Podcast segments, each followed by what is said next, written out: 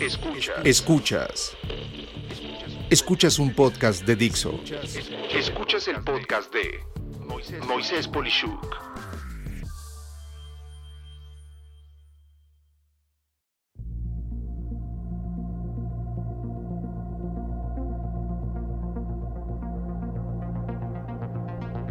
Cinco pequeñas acciones para tener grandes resultados. Ahora más que nunca es eh, fundamental sacar de 100% de provecho a cada día que estemos en actividades de trabajo o bien productivas. Para ello, no basta con solamente tener la intención de hacerlo. Se debe de tener un sencillo método mezclado con acciones cuantitativas, esto es, que puedan medirse y demostrarse.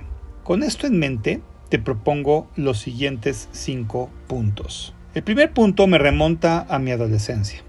En el primer año de bachillerato o preparatoria, como le decimos en México, mi maestro de lógica en el Centro Universitario México CUM, como muchos lo conocen, don Roberto Alatorre Padilla, autor de su propio libro de texto de lógica, el cual te recomiendo mucho, fue un hombre que me enseñó a pensar, literalmente. Él decía que el día inicia la noche anterior. Esto implica que para tener un excelente día, el preparar desde lo que nos vamos a poner hasta la estructura de actividades debe de ser una prioridad.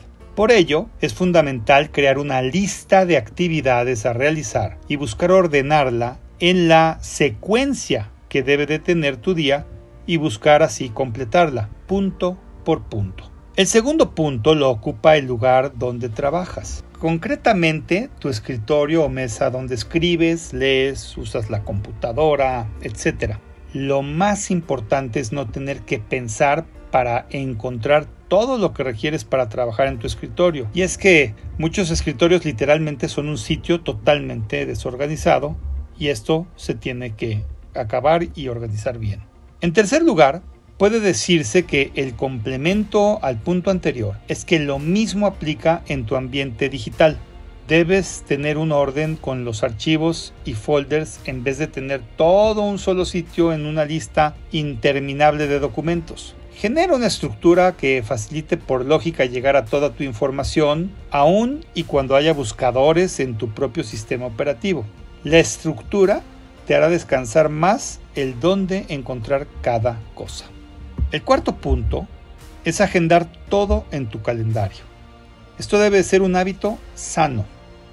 Agenda tus tiempos de aseo, ejercicio, entretenimiento, actividades, alimentación y por supuesto toda actividad, así sea tiempo de lectura o hasta para pensar. No hacerlo implica no respetar tu propio tiempo. Lo común en este aspecto son las, entre comillas, excepciones. Si algo se presenta que no está en tu agenda, aprende a decir no a ese algo, salvo en dos casos muy claros. Esto es, cuando es una emergencia o cuando es una gran oportunidad. Salvo esos dos casos, aprende a mandar la actividad a otro tiempo en el que se pueda agendar. Por último, el quinto punto es que, antes de dormirte, cuando todo está ya calmado, es importante hacer una autorreflexión respondiendo a preguntas como ¿qué tan bien ejecuté mi día? De 1 a 5, ¿qué tan productivo fue el día siendo 5 excelente?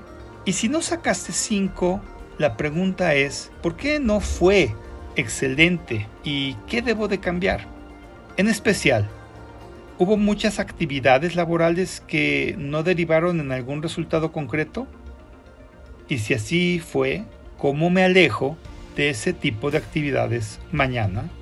Como conclusión, en verdad, las actividades son irrelevantes. Lo relevante son los resultados. Estos cinco puntos te van a ayudar, como sucede conmigo, a poder asegurar que hagas de cada día de tu vida algo que cuente que sea de valor, pero en especial que antes de cerrar tus ojos, esperando el día siguiente, des un último suspiro y digas, este día valió la pena. Soy Moisés Polishuk y agradezco que me hayas escuchado. Hasta la próxima.